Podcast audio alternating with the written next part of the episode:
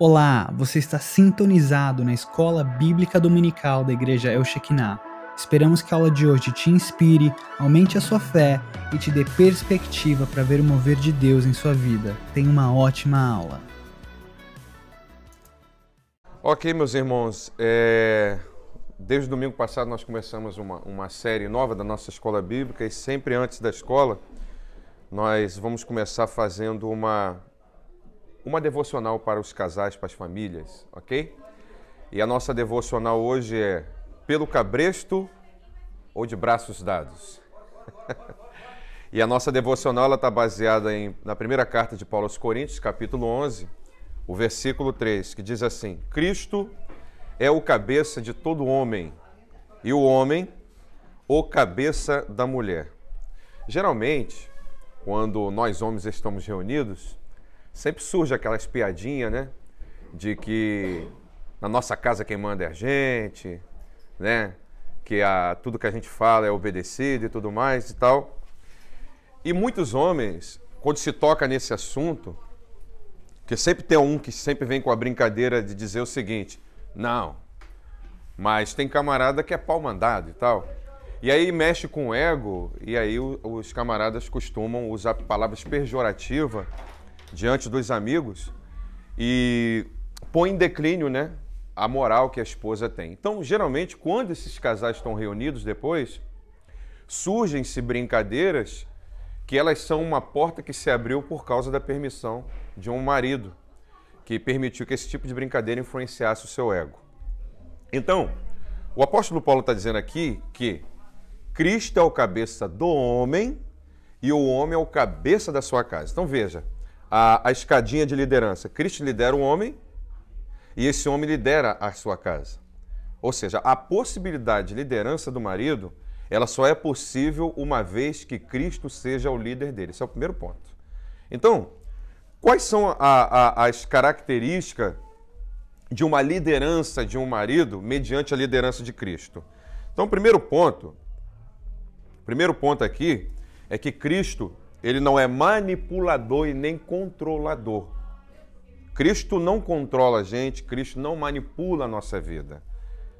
Ele nos lidera, ok? Ele nos lidera. Então, esse é o primeiro ponto. Jesus ele jamais impõe alguma coisa sobre a nossa vida. Esse é o primeiro ponto da liderança. Nós não podemos é, trabalhar com imposições. Liderar não é impor.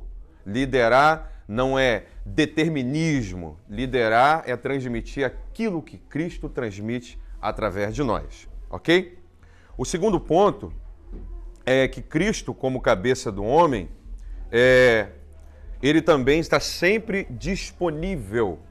Nós, homens, podemos ter certeza que todas as vezes que a gente precisar falar com Jesus, abrir o nosso coração, ele está disponível. E ele também quer que nós, homens, lideremos a nossa esposa, a nossa família dessa forma. Todas as vezes que um, um filho, a esposa precisarem, o marido precisa estar disponível para ouvir as dores, as preocupações dessa esposa. Ok? Posso ouvir um amém? Amém. ok. O último ponto é que Cristo ele provê trabalho, ele provê saúde para que o homem possa levar o pão de cada dia para sua família, ok? Então, se Cristo ele provê essas coisas para o marido, o marido também tem o dever de prover o pão de cada dia e também o pão diário espiritual. Cristo não só provê o pão para nós, maridos, mas ele também provê o pão que alimenta a alma. Então é dever de nós, maridos, também prover o alimento espiritual da família, porque é assim que Cristo lidera a sua igreja assim que Cristo lidera o homem. O apóstolo Paulo disse assim: é, qual o homem que mutila o seu próprio corpo? Antes não cuida, não acalenta? Assim Cristo cuida da igreja. E isso é um mistério, ok? Então, assim como é, o homem não mutila o seu próprio corpo, antes cuida, acalenta, Cristo também cuida da igreja dessa forma e nós precisamos cuidar da nossa família também dessa forma. Liderar não é colocar um cabresto, como se coloca em um animal, mas a liderança, e aqui eu finalizo, a liderança, ela é provada na nossa ausência. Quem disse isso foi Miles Monroe, Quem já ouviu falar nele aqui? Miles Monroe, acho que ele morreu, deve ter uns quatro anos, né? Uns quatro anos. E uma certa feita, ele estava viajando muito com a sua esposa, indo para o Brasil, para muitos lugares. E uma pessoa perguntou assim para ele: Mas você não fica preocupado de acontecer alguma coisa com a igreja, né? Você está ausente lá e tal. Ele disse assim: a, a liderança é provada na ausência. Se eu não liderar na minha ausência, eu não sou líder. Entende? Então a sua ausência física, ela não pode ser uma oportunidade para Satanás ou as coisas deste mundo liderar a sua casa. Uma casa quando é liderada por Cristo, a nossa ausência física não abre porta para que Satanás entre. OK? Dissecando isso, dê uma olhadinha nessa imagem linda que vocês estão vendo aí. Essas são as características é, dos semitas. O primeiro homem semita, é, quando nós falamos de semitas, nós estamos falando dos descendentes de Sem, ok? Então, os descendentes de Sem, os primeiros tinham essas características. Você pode ver que o negócio de coque não é da Assembleia de Deus. Lá. né? Alguns usavam coque, outros gostavam de usar tranças nas barbas, outros gostavam de usar trancinhas no cabelo. Sejam bem-vindos. É, então, essas são as características físicas dos semitas. Hoje nós iremos falar sobre os filhos de Sem para encerrar essa série de descendência é, do surgimento das nações. Está baseado em, em Gênesis capítulo 10, versículo 22 ao versículo 31. Quero dar um bem-vindo aqui o nosso irmão Vanderlei, a sua filha. Eu só não sei o seu nome. Vitória. Vitória. Ô, oh, Glória. Que vitória, gente. Essa família aqui, né? Vamos dar um bem-vindo para eles? Sejam bem-vindos à família Shekinah. A família Shekinah ama vocês. Amém? Sinta-se em casa. Ok. Os filhos de Sem são Elão, Iesu, Arfaxede, Elude e Arão. Hoje nós vamos falar sobre. Desculpe, Arã. Hoje nós iremos falar sobre os descendentes de Sem via cada filho desse, mas eu já quero começar dizendo que Abraão, toda a linhagem de Abraão até chegar a Jesus, ela vem de Arfaxede, ok? Arfaxede, que é o terceiro filho de Sem. Arfaxede vai gerar Selá, Selaeb, Ebe Peleg, Peleg é, Serug, Serug é, Terá, Terá Naô, Naô Terá novamente, Terá vai gerar Abraão, Abraão Isaac, isso é a genealogia de Jesus. Isaac vai gerar Jacó, né, Jacó Judá, né, Judá com Tamar vai gerar Pérez, aí vai vir Salmão, que vai casar com, com a Moabita, desculpe, com a Cananita Raabe, que é conhecida na cultura como uma prostituta, aí vai nascer Boaz, Boaz vai se casar com a Moabita Ruth, e vai vir Obed, Obed Jessé, Jessé Davi, aí de Davi vai vir duas raízes, é, uma raiz via Natã e uma raiz via Salomão. Via Salomão será todos os reis de Judá, ok? E Natã, Natã, ele é o filho mais velho de Davi com Batseba. O primeiro filho morreu, depois nasceu Natã, Semei, Samar e Salomão. Salomão é o mais moço, ok? Então, via Salomão vai ser todos os reis de Judá. Mas lá em Jeremias 25, a Bíblia diz, o texto diz o seguinte: Eu, Senhor, rejeito os reis de Judá, nunca mais um filho seu sentará-se no trono. Ou seja, a descendência de Salomão é rejeitada aí que entra a descendência de Natã, porque Maria, ela vai vir da descendência de, de Davi, mas via Natã. E essa geração vai ficar escondida dentro do cativeiro. Então Satanás vai perseguir a geração errada, vai perseguir os descendentes de Salomão. e o de Natã não terá nenhum rei dessa descendência. O único rei que vai vir é só Davi e Jesus. Por isso que Jesus é chamado de filho de Davi. E lá em Mateus capítulo de número 1, é, quando ah, vem falando da genealogia, quando chega em Davi, e Jessé gerou o rei Davi. Porque o propósito é falar de que Jesus ele tem uma descendência real, ele é descendente legal, tanto de Davi como também de Abraão. Ok? Beleza, gente? Mas vamos lá. O primeiro filho é Elão. Uh, Elão era uma região além do Tigre, que é, é quando nós falamos sobre o Éden, nós falamos que o Éden ele se transforma em quatro braços e os dois rios mais importantes é o rio Tigre e o rio Eufrates, ok? E entre o rio Tigre e o rio Eufrates, nós temos a Mesopotâmia, né? a Grande Babilônia, nós temos o Reino Caldeio e nós temos a Síria. A Síria, e a, que fica ao oriente da Babilônia, a cidade predominante é cercada pelo rio Tigre. E eu disse também anteriormente aqui que o rio Tigre, Alexandre o Grande, ele criou uma estratégia de guerra para invadir essa cidade, ok? Uh, Suzã era a capital e fazia parte do Império Persa, conforme mostra Daniel capítulo 8, versículo 2. Elão ou Suziana tem agora o nome de Kaz, é, Cazaquistão e é uma província da Pérsia atual. Então, a Pérsia atual hoje é conhecida como Cazaquistão. Quem já assistiu o Sobrevivente Designado aqui? Sobrevivente Designado. É uma série, é, é uma série que fala sobre é, todos os membros, é, todos os membros que compõem o governo americano morreram numa explosão no Capitólio, ok? E um, e um ministro, né? Ele é preservado porque a, a intenção de, de, de, dessa, dessa, como se diz, meu Deus do céu? Uh, a intenção de quem quer liderar o país, que são os patriotas, porque todo teoria, terrorista ele, ele diz que é patriota, a intenção deles é fazer com que esse camarada sobreviva, porque pra, na mentalidade deles ele é um João Ninguém. Então ele será usado para. Mas eles não sabiam que o camarada era espetacular.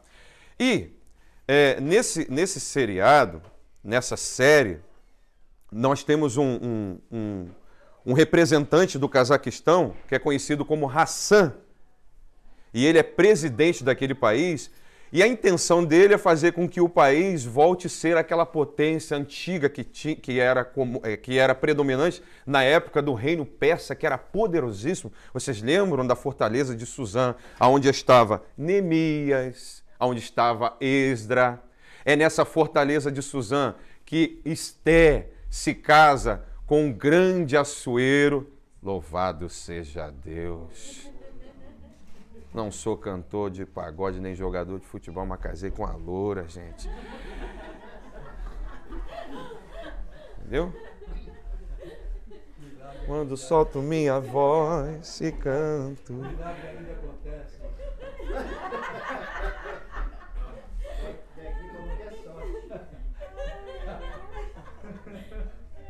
Ok. Então, é na fortaleza de Suzã que Ruth se casa com um grande açoeiro. E eu quero abrir um parênteses aqui. Ruth não era a esposa principal. Não era a esposa principal. A esposa principal era a mestriz. A mestriz era a esposa principal. Ruth, ela entra no lugar de Vasti. Desculpa, Esté, muito obrigado. Esté entra no lugar de Vasti que Vasti era uma das concubinas, mas segundo a cultura, segundo narra na Talmud, ok? Segundo narra na Talmud, Vasti era a concubina preferida do rei, porque não havia naquele reino mulher mais bela do que Vasti, ok? Mas segundo a cultura da Pérsia, ela tinha que se apresentar diante dos amigos do rei nua, e ela não quis obedecer ao rei e aí, os seus conselheiros aconselharam que ela fosse substituída e ninguém encontrou no reino uma mulher mais bela que estava escondidinha lá, que era Esté. Ok? O seu nome original não era Esté, mas era Radassa. Ok? Radassa significa murta, é uma planta rara. É uma planta muito rara, mas muito preciosa. O nome dela é mudado para Esté. Esté significa estrela. É aquela que vai brilhar, aquela que vai ser uma estrela, ok? Então, a fortaleza de Suzã, ela, o grande rei Assuero está dando uma festa porque ele venceu o grande exército da Grécia. Porque esse exército não tinha Alexandre o Grande ainda. Quando Alexandre o Grande ele assume o lugar de seu pai, que era o grande rei Filipe da Macedônia, Alexandre com 50 mil soldados. Em apenas 10 anos, ele conquista o mundo todo. Inclusive, é ele que mata o grande rei Dario, aquele mesmo que lançou Daniel na cova dos leões e depois não vai ter música, não vai ter nada, porque aquele que sobreviveu a todos os reinos por ordem do Senhor e aos 85 anos de idade ainda está suportando cova, não está negando o Senhor, porque tem-se aquela ideia de que quando o tempo passou e a pessoa deixou. Não, querido.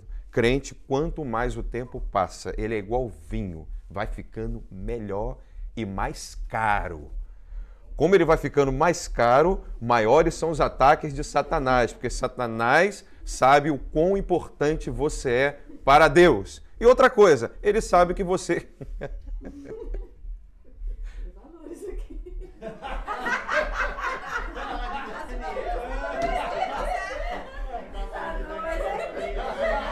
Ô gatinho, o que, que você falou aí, gatinho? Como diz no Rio de Janeiro, esplana, dá planta. Muito bem. Então, o, o grande Hassan não conseguiu restabelecer uh, o Cazaquistão, semelhante àquela antiga grande potência, em união com os Estados Unidos, que os Estados Unidos até hoje protege o Cazaquistão, porque a intenção da Rússia é ampliar os seus territórios para a Ásia, para o Oriente Médio, mas os Estados Unidos não permite. A Rússia só vai conseguir fazer isto no período do reino do anticristo, juntamente com a Polônia, França, Japão, eles vão ampliar a sua fronteira, achando que vai destruir Israel, destruir o Cazaquistão, destruir a Arábia. Mas a Bíblia fala em Apocalipse, capítulo de número 19, a partir do versículo 11: Então eu vi os céus abertos e vi um cavalo branco e o que estava sentado nele se chamava Fiel e Verdadeiro, e na sua retaguarda um grande exército vestido de branco. E ele tinha vários diademas. E o nome pelo qual era chamado, ninguém sabe, mas somente ele. Ele tinha na sua boca uma espada afiada e uma vara para reger com ela as nações. Ele sozinho pisou no lagar e as suas vestes ficaram manchadas com o sangue dos seus inimigos pôs na sua coxa, no manto que está sobre a sua coxa, que eu não quero dar brecha para a gente achar que tem que fazer tatuagem. O manto que estava sobre a tua coxa está escrito Rei dos Reis. Senhor dos Senhores. Por que Rei dos Reis? Porque é ele que põe rei e ele que tira rei. Então ele é Rei dos Reis e ele também é Senhor dos Senhores. Ok? Amém. Dissecando esta pauta. Vejamos esta nota sobre o Irã ou Pérsia. Por que você se separou? Se junte. Em um império asiático habitado, desculpe, em um império é, asiático habitado por povos de raça ária, fundidos com os assírios, ou seja, é um povo que se fundiu com os assírios. Porque eu disse também aqui para vocês que o fundador da cidade da, da, dos dois países, é, a Síria e Babilônia, quem a fundou foi Nimrod. Mas não foi ele que fundou o império, ok? O império foi desenvolvendo. As, as, os povos foram se fundindo, tá? Tanto descendentes de, de Jafé, descendentes de Cã e predominantemente os descendentes de Sem, eles receberam uma fundição. Por isso você vai ver uma diversidade de aparência, de estratégias, porque é um povo fundido, é um povo forte, é um povo estrategistas, é um povo que são poderosos na batalha, ok? Inclusive, é, é desse império que vai vir um período muito difícil para o grande rei da, de Judá, que era Ezequias. Vocês lembram da carta que o rei lá da Síria vai mandar para o rei Ezequias? Você está confiando em quem? Deixa eu te mostrar uma coisinha. Ele vai mostrar na estante dele lá todas as estatuetas do, da, dos deuses das cidades que ele conquistou. E ele não viu nenhuma estatueta lá na, em Judá. Você está confiando em quem? Da mesma forma que eu fiz com essas cidades que confiavam nesses deuses aqui, eu vou fazer com você. Mas ele não sabia que a proteção de Judá era invisível. E aí o rei pega aquela carta e a Bíblia diz que ele vai rasgar as suas vestes, vai se vestir de pano de saco e cinza como um ato de humilhação. e vai chorar perante o Senhor no templo. Quando ele está chorando, Deus levanta o profeta Isaías e diz assim: Olha, ele não se levantou contra você, se levantou contra mim e contra a filha de Judá. Pelo mesmo caminho que ele veio, ele vai voltar. Ele vai voltar. Então, Deus levanta o profeta e dá essa palavra para o rei Ezequias. Isso é importante para que nós entendamos que nós temos que apresentar esta carta de afronta que a gente recebe todos os dias, seja no trabalho, seja de Satanás, seja quem for, nós temos que apresentar a Deus. Porque Deus é o nosso maior protetor e aquele que nos dá vitória. Beleza, gente? Que só aparece na história no século de número 6. A peça dividiu-se em pequenos estados rivais até Salmanazar I. A subjugou no ano de 827 a.C. Um século depois foi que a Média se tornou tributária de Sargão. Vocês vão ouvir muito falar sobre o grande general Sargon, que era um grande vitorioso que vem oriundo da Síria, rei da Síria. Agora, o Irã ou Pérsia é uma república islâmica. Todas as vezes que você vê essas batalhas que existem lá, essas guerras de, de conceitos religiosos, que vem do Islã, vocês vão lembrar desse assunto aqui. Este povo é chamado de, na conflagração de Gog, simplesmente da Pérsia. É aqui que nós vamos entender algumas questões escatológicas lá na frente. O que é a guerra de Gog na terra de Magog? É, um, é, uma, é uma fundição de povos, porque Magog é um filho de Jafé. Ok? Magog é um filho de Jafé. Então essa palavra Gog aqui ela é uma figura de linguagem de fundições de nações. Aí você vai ter a Rússia, Polônia, França, Japão. Eles já estão unidos já. Já estão. E toda a informação privilegiada gira em torno deles. E, inclusive, eles fizeram uma aliança para não dar nenhum tipo de informação para os Estados Unidos. Depois que a informação do coronavírus chegou aqui, a Rússia já sabia há muito tempo. Ok? Fiquei sabendo que a Rússia sabia desde setembro. Entendeu? Exatamente. Então. Do ano passado, né? Exato. Então, gente, tudo aqui é uma manipulação, é uma preparação para um projeto futuro para assumir o mundo. Para assumir o mundo, criar uma única moeda, uma única religião, cujo centro será em Jerusalém. Tá? Essas pessoas que. a gente tem que ter uma igreja só. Vai ter no período do anticristo. A sede vai ser lá em Jerusalém. Ok? Vai ter uma moeda só, porque vai ter uma, uma, uma, um caos global. Isso aí aconteceu é nada, gente. Isso é nada. Isso é.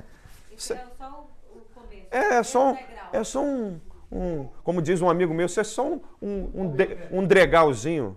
Entendeu? É, entende? Gente, para vir um período do anticristo vai ter um caos total total, total no mundo todo, onde ninguém terá condição de se reerguer, ninguém. A esperança é alguém fazer alguma coisa. Aí o anticristo vai vir como um atendente do banco, posso te ajudar? Entendeu? Então ele vai construir um templo. Hã? Exatamente. Inclusive o cavaleiro do capítulo 5 de, de, de Apocalipse, esse é um anticristo, porque ele tem um diadema só. Entendeu? Ele tem um diadema só, ou seja, é só um período de governo de sete anos. Jesus é o do cavalo branco de, de Apocalipse, capítulo 19. Ele tem vários diademas. Por quê? Ele era e ele é. Entendeu? E se você quiser, ele também será. Em todas as conjugações de verbo, ele está lá. Ok? Beleza, gente? Este povo é chamado na conflagração, né, como nós dissemos, é Gog simplesmente. É, tem, uma, tem um povo que ninguém presta atenção, que será muito predominante nesse período: Bélgica. A Bélgica é um país que ninguém. Alguém já ouviu falar em Bélgica? A gente só vai lembrar da Copa, né? que deu uma coça no Brasil, só isso. Mas você não ouve falar em Bélgica. Tá quietinho.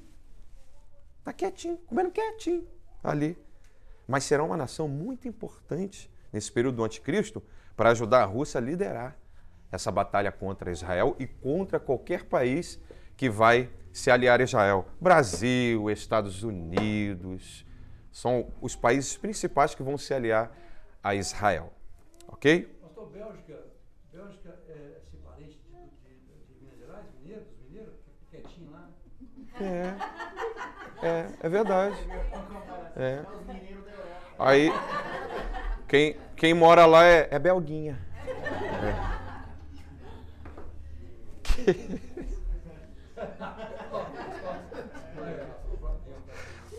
A Sul, ou a Síria, né?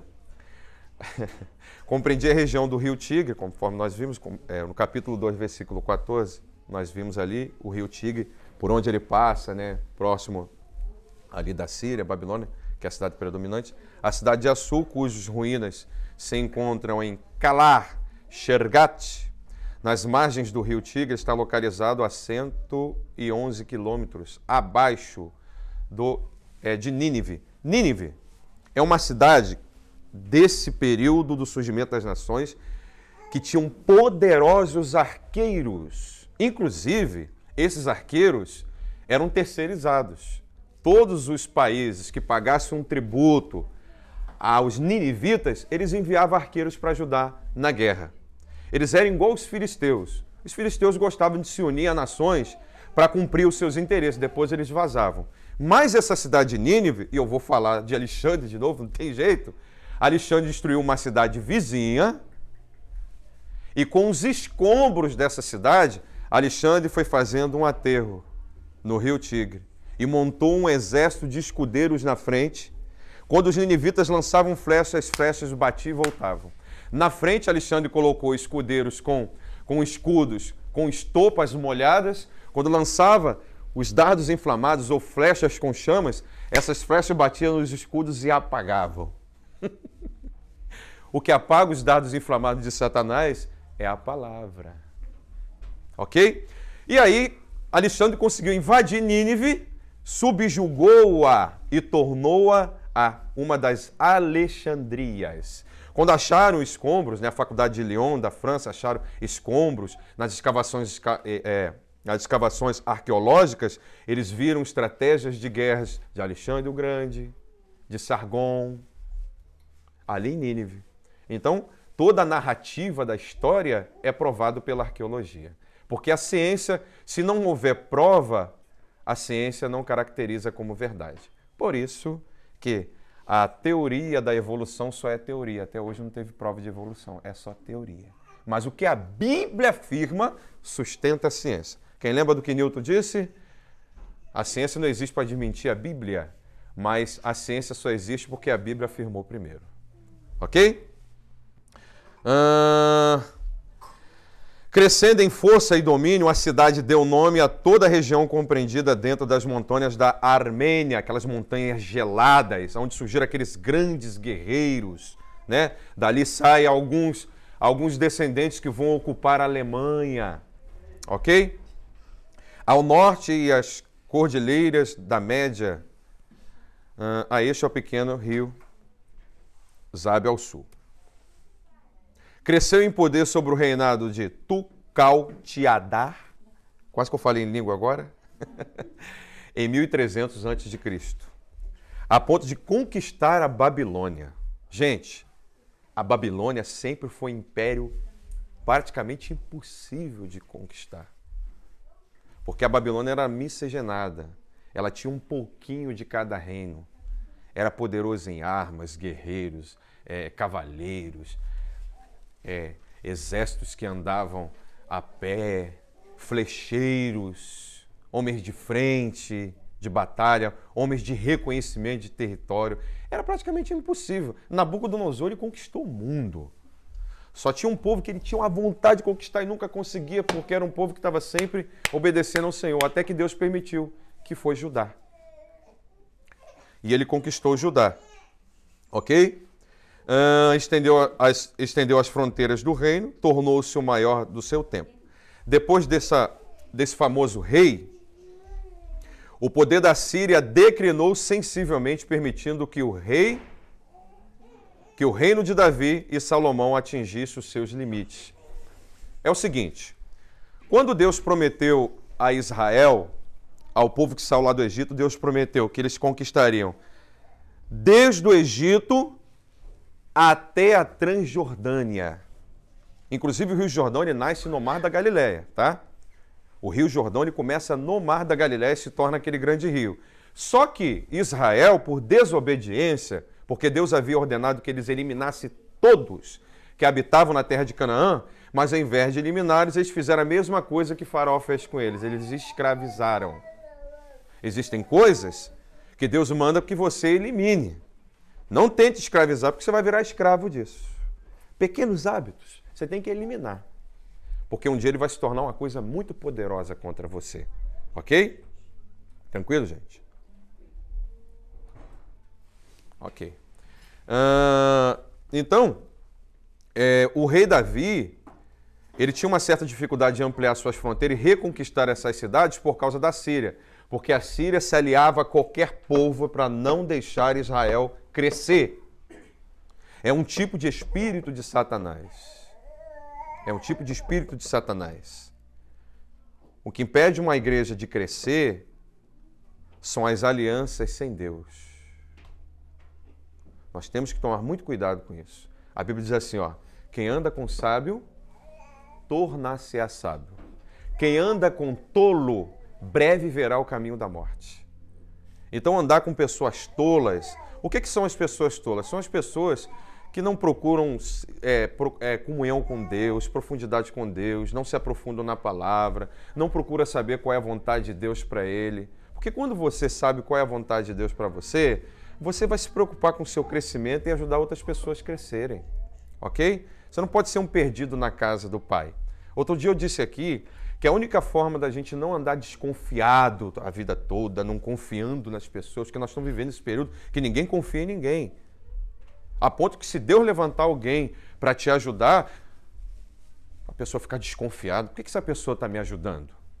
A única forma de você identificar e não ficar desconfiado das pessoas é andar no Espírito. Porque o Espírito Santo vai dizer para você, ó, essa pessoa que, tá te, que veio te ajudar, fui eu quem enviei. Essa aqui não fui eu quem enviei. Você tem que andar no Espírito, ok? Temos que andar no Espírito do Senhor. Como o próprio uh, profeta que estava cego e a mulher de, de Reboão vai lá visitar ele. Ela disfarça lá visitar ele. Ele está cego, ele não enxerga, vamos, vai lá falar com ele. Quando ela entrou, ele disse assim, quando ela chegou, ele disse assim: pode entrar, mulher de Jeroboão. Eu não enxergo fisicamente, mas no espírito eu sei quem você é. E você pode dizer para o rei que a cama que ele levantou ele não desce. Pronto, acabou. Eu estou cego, mas não estou morto.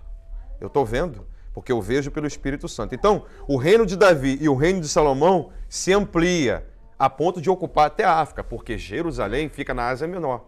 Desculpa, fica na Ásia, ok? E aí o reino de Salomão se expande para a África, para essas regiões. Por quê? Porque a Síria ela perdeu a sua força e a Israel começa a desenvolver as suas fronteiras. Se nós queremos que as fronteiras da igreja avancem, nós precisamos enfraquecer o poder de Satanás na vida das pessoas. As pessoas lá fora estão presas por Satanás. As pessoas lá fora, sua mente está presa por Satanás.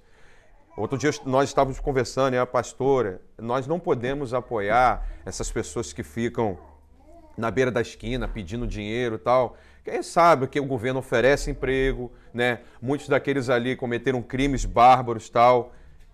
Tudo isso a gente precisa tomar muito cuidado ao abrir, abaixar a janela e, e dar um dinheiro para essa pessoa. Por outro lado, nós também precisamos compreender que essas pessoas também estão presas pelo reino das trevas. E nós precisamos libertar essas pessoas. Jesus disse assim, ó, eis aí vos dou poder e autoridade. A autoridade está na mão. Jesus, ele lidera o mundo. Jesus, ele reina através da igreja. Então você é igreja. Não concorde com coisa errada, tá? Não apoie propagação de droga, porque essas pessoas vão, vão usar drogas, vão beber. Outro dia mesmo eu encontrei um, um, um, um homeless, é isso mesmo? Lá em, em Newark, gente, quem foi em New Jersey vai ver que Newark parece o pior lugar do mundo. Nem a favela da Rocinha do Rio de Janeiro é feia igual aquele lugar. Inclusive, a favela da Rocinha é organizadíssima. Tem banco, tem tudo. Tem tudo lá. Catonete, tem tudo. Mas lá horrível. E aí encontrei um cara lá e tal. Eu, a, a, a missionária Hildon, a missionária Rafaela, uma amiga, pegamos o cara, levamos, demos banho nele e tal. Fizemos barba, cuidamos do camarada, demos comida e tal. Depois nós oferecemos um programa para ele, para ele trabalhar, para ele desenvolver. Ele falou assim: não, eu tenho casa.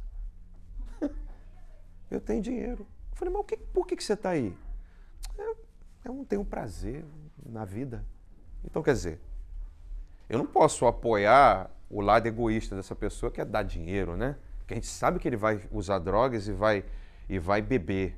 Mas você pode ver que a mente dessa pessoa está presa no reino das trevas. Então, nosso dever é libertar essas pessoas. Libertar quem quer de fato ser libertado, ok? Ser liberto, desculpe.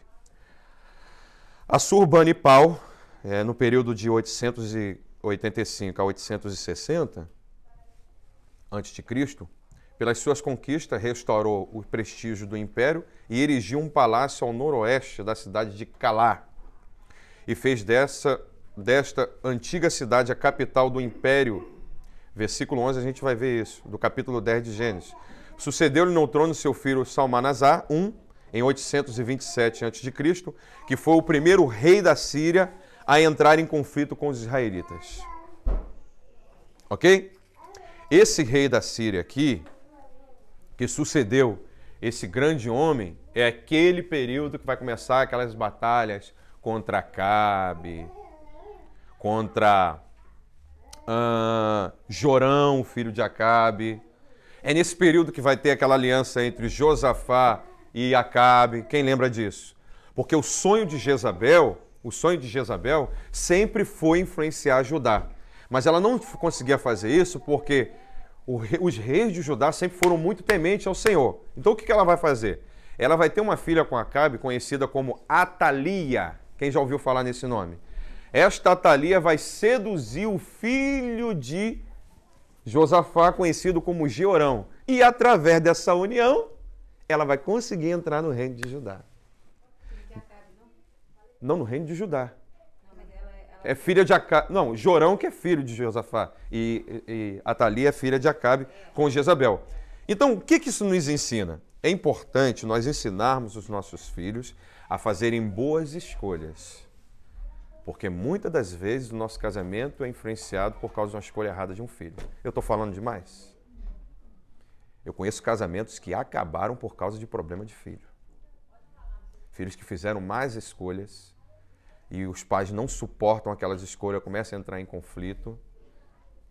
Mas a minha oração é que você tenha força do Espírito Santo e sabedoria da palavra para ajudar os seus filhos a fazerem boas escolhas. A Bíblia diz que se você ensinar o seu filho no caminho, ainda que se desvie dele, ele não vai esquecer do que você ensinou. Eu tenho experiência de camarada que estava ali, ó, na favela e o bandido com a arma na cabeça dele. E do nada o bandido desistir. Por quê? A mãe estava de joelho dobrado orando por ele. E hoje é pregador da palavra, então, independente das escolhas erradas, Talvez o seu filho vai seguir um caminho totalmente diferente que você ensinou e você não pode se martirizar por isso. Você ensinou ele a fazer boas escolhas. Se ele tomou decisões erradas na vida, seu papel é orar, mas não deixar que isso tome lugar principal na sua vida, no seu casamento. Ok? Os filhos são criados, crescem, criam asas. Quem vai ficar é o pastor Flávio e a missionária Hilda. Entendeu? E a Bíblia diz, lá em Gênesis, Deixará o varão, pai e mãe, e se unirá à sua esposa. A Bíblia está falando ali que uma só carne é a esposa, é o marido. Você vai desprezar o filho? Não. Mas você não pode tomar decisões por ele. Ele já seguiu o seu caminho, ele tomou as suas decisões. Não o abandone. Cuide dele em oração. Sempre que possível, eles permitindo, você dá uma orientação. Mas não deixe que isso tome lugar no seu casamento, porque senão seu casamento vai acabar. Ok? Tranquilo, gente?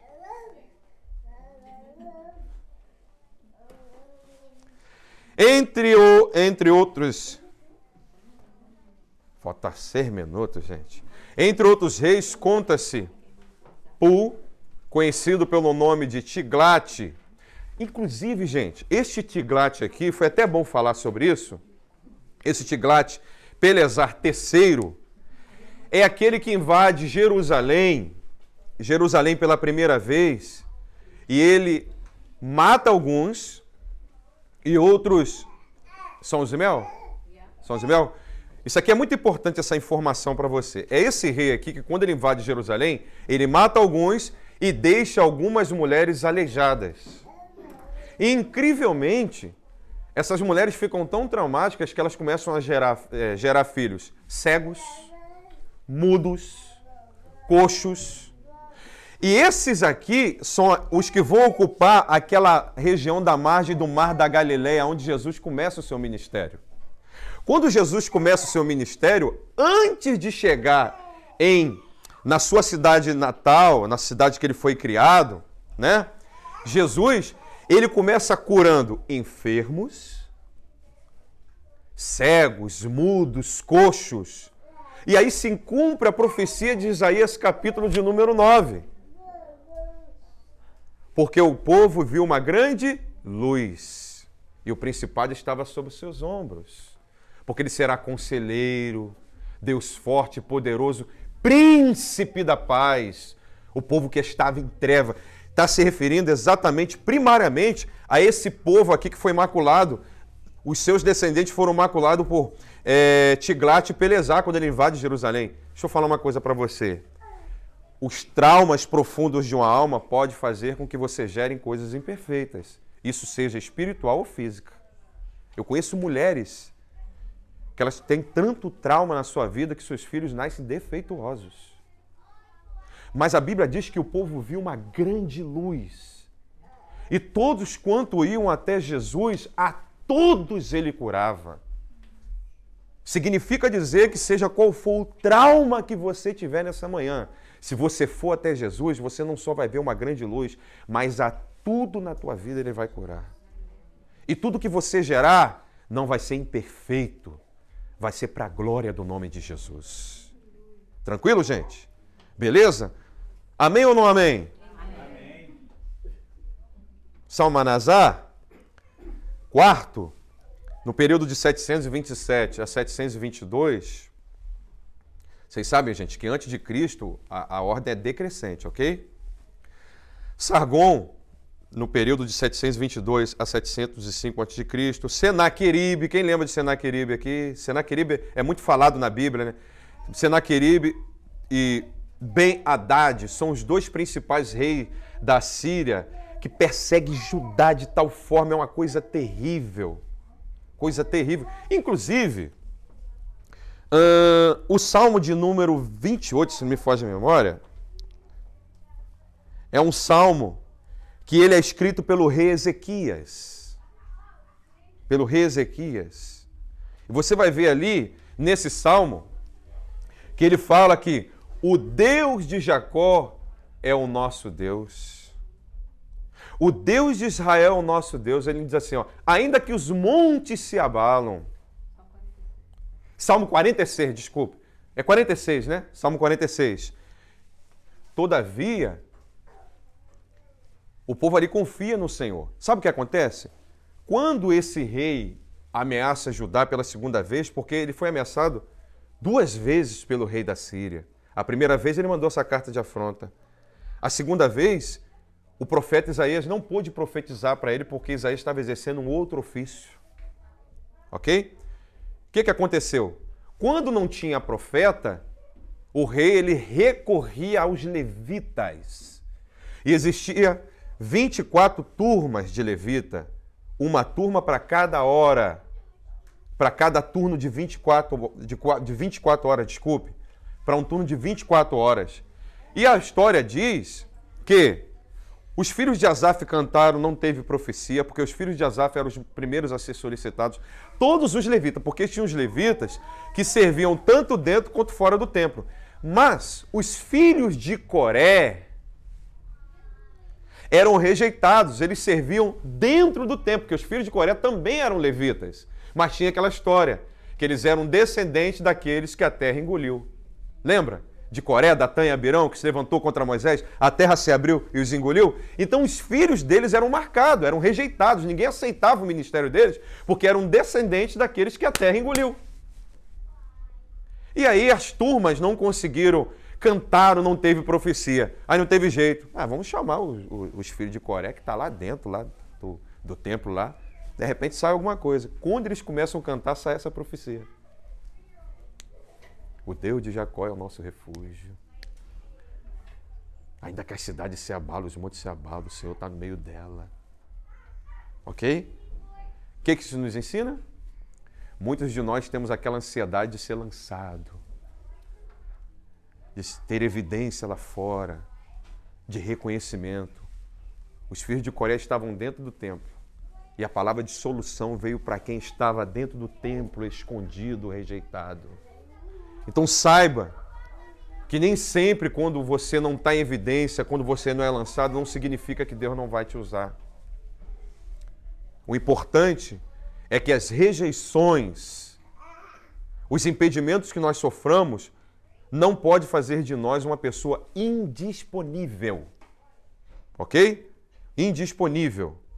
Porque quando eles foram solicitados, eles não deixaram o orgulho entrar no coração. Eles emprestaram, deram seu coração para o Espírito Santo, terminamos a aula, e eles foram tremendamente usados por Deus. Ok, gente? Na semana que vem, nós vamos falar um pouquinho sobre o Iraque, que são descendentes também de Sem, ok? E depois nós vamos iniciar a nossa outra aula que não tem nada a ver com essa, que é a confusão de línguas do capítulo 11 de Gênesis, ok? Semana que vem nós estaremos nesse mesmo bate-horário, nesse mesmo bate-canal. Nosso café da manhã, nove e meia da manhã, tá?